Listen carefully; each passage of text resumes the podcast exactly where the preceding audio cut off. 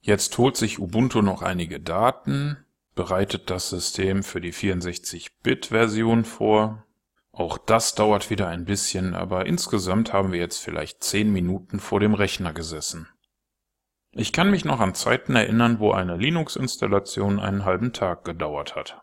Colorhost warnt mich übrigens gerade parallel, dass sich jemand auf meinem Server angemeldet hat. In diesem Fall war ich das selber, aber es ist sehr nützlich zu wissen, dass wenn jemand versuchen sollte, auf Ihren Trading-Server zuzugreifen, Sie sofort mit einer entsprechenden E-Mail darüber informiert werden.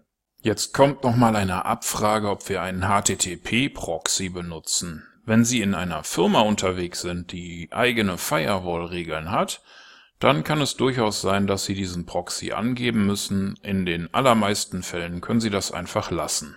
Wir navigieren mit der Tab-Taste wieder zu dem Punkt Weiter und jetzt werden nochmal Dateien geladen.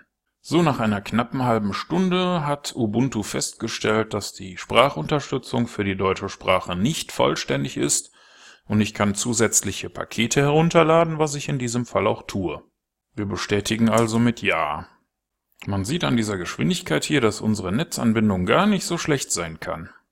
So, wir sind jetzt bei ungefähr 40 Minuten Installationszeitraum angekommen und Ubuntu räumt auf. Es ist damit zu rechnen, dass die Installation jetzt in wenigen Sekunden abgeschlossen ist.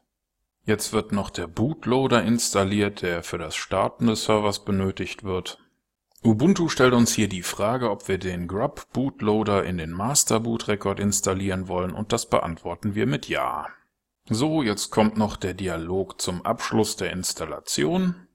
Die Abfrage nach der Zeit beantworten wir ebenfalls mit Ja und setzen unsere Systemzeit auf UTC und fertig ist die Installation.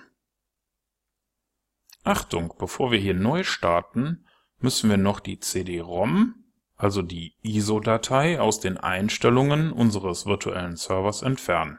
Dazu gehen wir wieder zurück in unser Control Center klicken auf CD-ROM und sagen hier Unmount. Danach bestätigen wir hiermit weiter und unser neuer V-Server sollte starten